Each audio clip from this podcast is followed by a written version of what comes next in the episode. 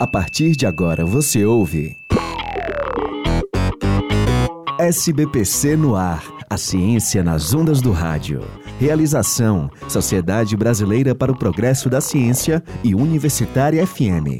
Edição: Caio Mota. Produção e apresentação: Carolina Real. A ciência tem como objetivo explicar o mundo em que vivemos.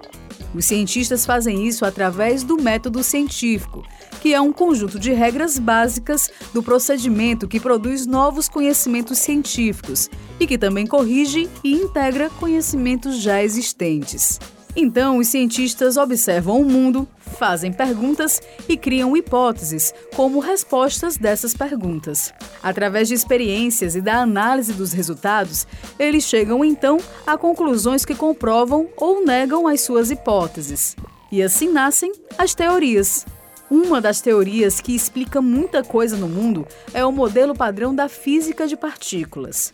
Ele descreve, por exemplo, o eletromagnetismo e as chamadas força forte e força fraca.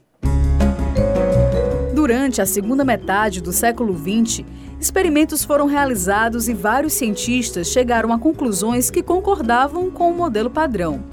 Mas ainda assim, algo parecia errado. O modelo padrão da física não explicava como a matéria possuía massa.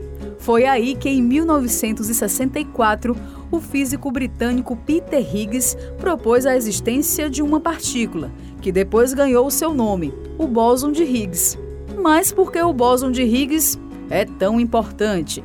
Bem, o professor Carlos Alberto Santos de Almeida, do Departamento de Física da Universidade Federal do Ceará, explica para a gente. A gente diz tecnicamente né, que a partícula de, de, de Higgs, ou o bóson de Higgs, ele dá massa para todas as partículas. Isso não é pouca coisa, né? É, existe uma analogia bem interessante que eu, que eu li uma vez, que seria uma coisa tipo assim: ah, o campo de Higgs seria uma espécie de, de fluido, né? Que existiria em todo o universo e que ele freia as partículas, né?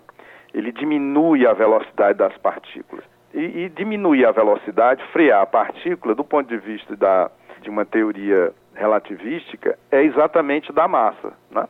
Então é como se esse campo, né, esse campo de Higgs, ele permeasse todo o universo e, e dessa forma ele fornece massa a todas as partículas. E por que a massa é tão importante? O professor Carlos Alberto Santos de Almeida tira essa dúvida. A massa é essencial para a existência do universo, né? porque ela é essencial para a gravitação e é a gravitação que constrói o universo, né? Dizer, a construção do universo a partir do Big Bang, ela é basicamente feita pela gravitação.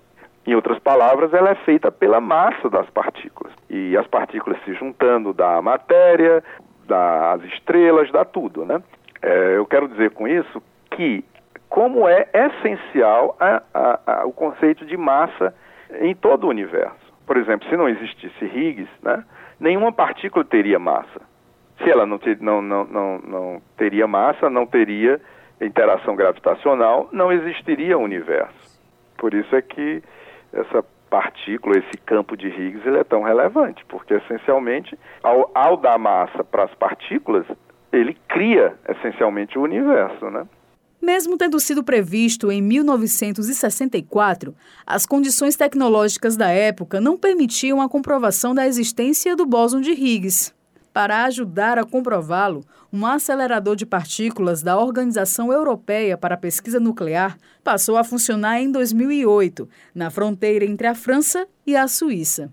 Somente cinco anos depois, em 2013, a existência do bóson de Higgs foi comprovada. A descoberta rendeu o Prêmio Nobel de Física para o britânico Peter Higgs. Esse foi o SBPC no ar de hoje. Se você quer saber mais sobre ciência, é só acessar o site portal.sbpcnet.org.br. Essa edição foi bem especial. Ela contou com a produção de Mariane Silva e Igor Vieira. Até mais!